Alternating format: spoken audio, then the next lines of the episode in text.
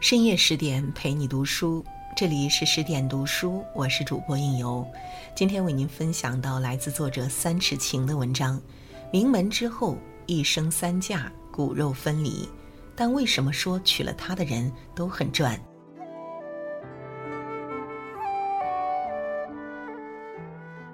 东汉末年分三国，烽火连天不休。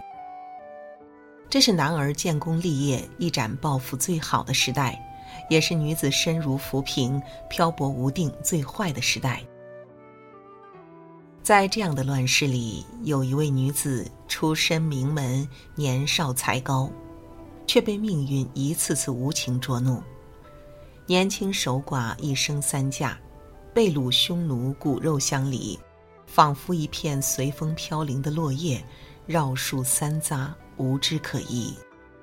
但他却用瘦弱的身躯、顽强的心智，一次次抗击着命运的不公，把自己活成了坚韧如丝的蒲苇。这位女子就是蔡文姬。家道中落，小姐辨认制。蔡琰源自昭姬，魏婢司马昭的讳改为文姬。蔡文姬的父亲名叫蔡邕，是当时有名的文学家、书法家，连曹操都认他当过老师。作为名门之后，蔡文姬是含着金汤匙长大的，她也没有辜负自己颇高的人生起点，才貌双全，更有辨琴之能。蔡文姬九岁时，一天夜里，蔡邕弹断了一根弦，文姬光听声音就知道是第二根弦断了。蔡邕觉得他是偶然猜中的，故意弄断了一根琴弦考他。文姬自信的回答是第四根。蔡邕惊了，果真如此。十六岁时才名在外的蔡文姬嫁给了门当户对的魏仲道，两人一个抚琴，一个读史，琴瑟和鸣，佳偶天成。可惜好景不长，结婚刚一年，魏仲道便因病去世。婆家骂蔡文姬克夫，文姬不争不吵，不辩不怒，打点行装回了娘家。谁料祸不单行，蔡邕被误认为是董卓的同谋，死于狱中。蔡文姬一时间失掉所有倚仗，家破人亡，仓皇出逃。又在途中被掳去了南匈奴，后成了南匈奴左贤王的王妃。那一年，蔡文姬二十三岁。爱人心丧，慈父冤死，自己又背井离乡，嫁给一个语言不通的异族人，打击接踵而至。可想而知，蔡文姬当时该有多崩溃。她在悲愤诗中写道。斩节无节仪，尸骸相称具。马鞭悬男头，马后载妇女。她就是马后所在的妇女之一，没有尊严，没有自由，生不逢时，命不由我。但蔡文姬受住了，她活下来了，而活着就是对苦难最有力的反击。罗曼·罗兰说。世界上只有一种真正的英雄主义，就是了解生活的真相后依然热爱它。生活就是这样，总爱在我们一帆风顺的时候迎头袭来一阵巨浪，把人从头到脚浇个透心凉；再附赠一场不单行的祸事，让本就千疮百孔的心蒙上一层霜。蔡文姬了不起的地方在于她的心足够强大，挫折再多，人生的真相再残酷，也能咬牙挺住，慢慢捂化心口的冰霜，再一针一针把残破不堪的伤口缝好。为奴十二载，文姬终归汉。蔡文姬在匈奴熬了十二年。从心智单纯的少女熬成了两个孩子的妈，却依然无法完全融入异乡的生活。裘皮衣裳他穿不惯，胡杨山气他吃不惯，气候恶劣他住不惯，胡人野蛮他看不惯。但他总要活下去。他日日学习匈奴的语言，学着用最简单的材料做最可口的饭菜，他还学会了吹奏胡笳。胡笳声声吹奏着文姬满腹的心事，排遣着他无边的寂寞。余秋雨曾说：“即使身陷沟渠，也要仰望星云。”以胡笳为媒，从苦中取乐。蔡文姬就是一个眼里住着星云的人。他始终没有失去那点乐观和可爱。他日日盼着有朋自远方来，带来家乡的旧物和气息，却失望了一次又一次。终于有一天，他盼着盼着，盼来了接他回家的使臣。原来曾拜蔡邕为师的曹操一统北方，大业得成，遂想起这位流落边荒的小师妹来，派人携黄金千两，白璧一双。去接文姬归汉，可蔡文姬没法带走跟左贤王所生的两个儿子。他人到中年，好不容易重获自由，却要再次承受骨肉相离、后会无期的苦楚。命运对他何其残忍！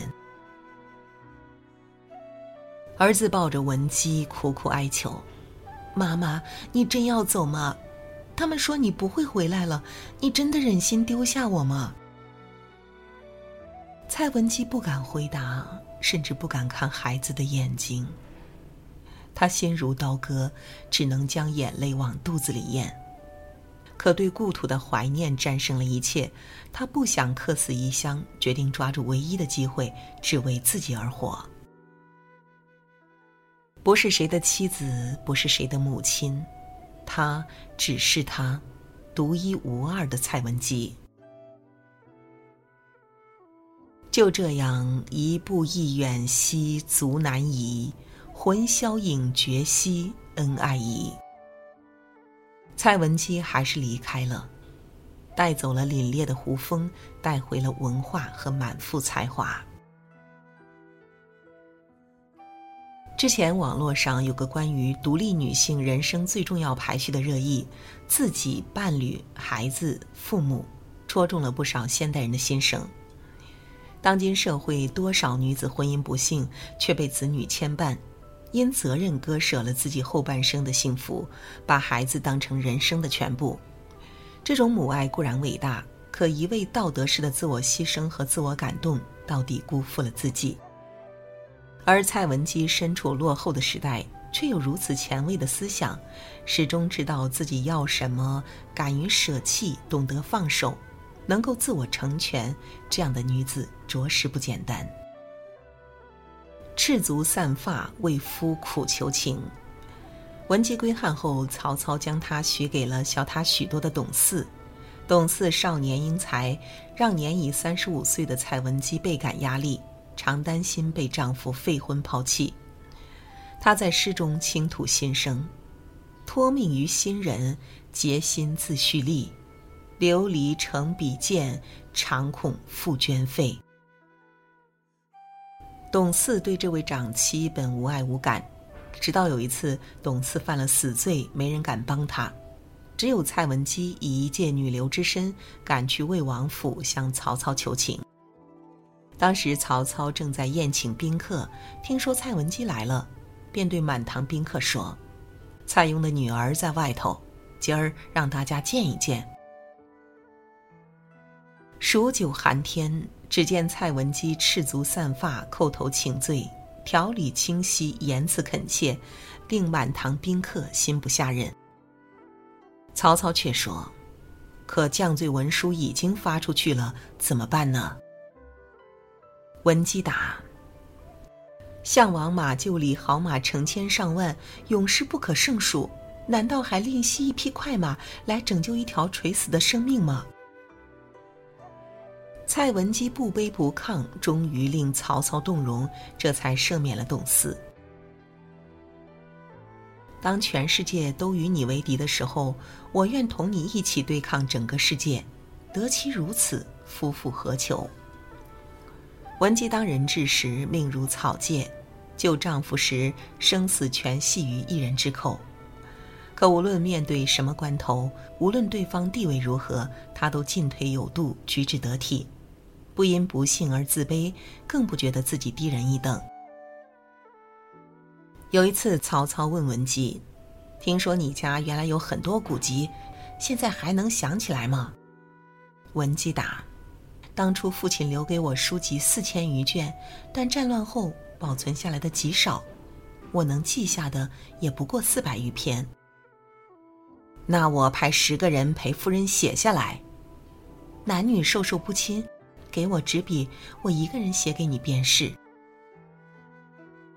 就这样，文姬将自己所记古籍一一写下，送与曹操，没有一点错误。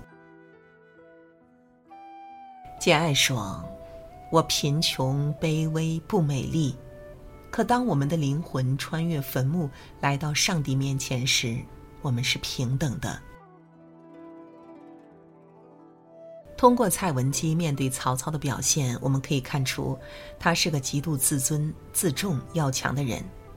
不卑微，不取悦，是那种就算低到尘埃里，也永远让人无法小瞧的女子。逆商是女人最高级的能力。蔡文姬一生不幸，被命运无情捉弄，却能一次次绝地反击，从水泥地上开出灿烂的花朵。这一切离不开他强大的逆商。什么是逆商？逆商也叫挫折商，指的是人们面对挫折、摆脱并超越困境的能力。简单来说，就是能扛住事儿。蔡文姬年少丧夫，被婆家骂扫把星，却始终不变不怒，扛住冷言冷语。父亲冤死，自己被掳匈奴，为奴十二载，可他扛住了命运的无常，坚强地活了下来，终等来文姬归汉的传奇。骨肉分离，中年再嫁，为丈夫苦苦求情。蔡文姬始终明确自己的选择，不卑不亢，活得清醒而通透。这就是蔡文姬，生于乱世，历经坎坷，但她没有自怨自艾，或把悲惨说与人听，祈求他人的怜悯，而是硬挺着，承受着，追逐着暗淡人生中微弱的光亮。他最了不起的地方，就是命运一次次让他跌入绝境，他却依然有随时重启人生的勇气和能力，从谷底一步步爬起来。这个世界新患叠着旧伤，几多痛苦，几多绝望。愿你我能如蔡文姬这般坚持自我、自尊自爱，经得起繁华，也耐得住寂寞，承受的风雨再大。最终都能守得云开见月明。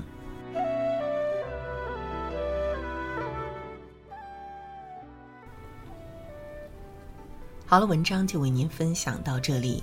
更多美文，请继续关注十点读书，也欢迎把我们推荐给你的朋友和家人，一起在阅读里成为更好的自己。我是应由，让我们在下个夜晚不听不散喽。